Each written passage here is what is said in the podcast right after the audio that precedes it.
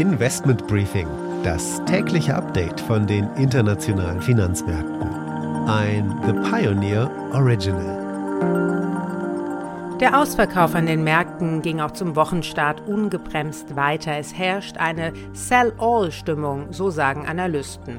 Die Exporte Chinas fielen auf den tiefsten Stand seit zwei Jahren. Die weltweite Rezessionsgefahr steigt und die Zinsen, die steigen ebenso. Das ist Gift für Aktien. Wladimir Putins Militärparade zum Tag des Sieges ging ohne generelle Mobilmachung zu Ende. Und in der EU können sich die Mitgliedstaaten nicht wirklich auf ein Ölembargo gegen Russland einigen. Am Anleihemarkt ist einiges los. Die zehnjährige deutsche Bundesanleihe, die hat ein neues Mehrjahreshoch vom Renditeniveau erreicht mit 1,16 Prozent, der höchste Stand seit 2014.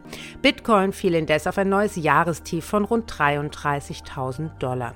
Damit einen schönen guten Morgen aus Frankfurt. Ich freue mich, dass Sie auch bei der heutigen Ausgabe des Investment Briefings mit dabei sind. Mein Name ist Annette Weißbach mit dem morgendlichen Blick auf die Märkte.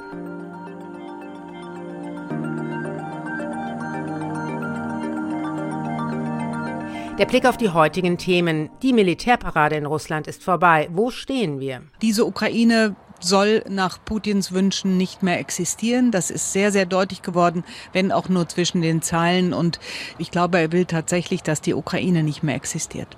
Chinas Exporte wachsen so langsam wie seit zwei Jahren nicht mehr. Wir schauen mal auf die jüngsten Daten. When we look at the trends of export, it is declining a lot faster than many people had anticipated. BioNTech verdreifacht den Gewinn. Today I am happy to provide you an overview about the key highlights from the first quarter and objectives for the year.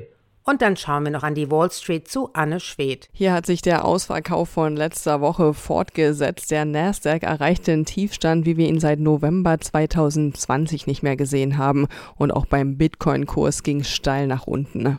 Die Aktie des Tages ist Infineon. Trotz Lieferkettenprobleme erhöht das Unternehmen die eigene Guidance. Das sind die Themen heute. Die komplette Ausgabe hören Sie als Teil unserer Pionierfamilie.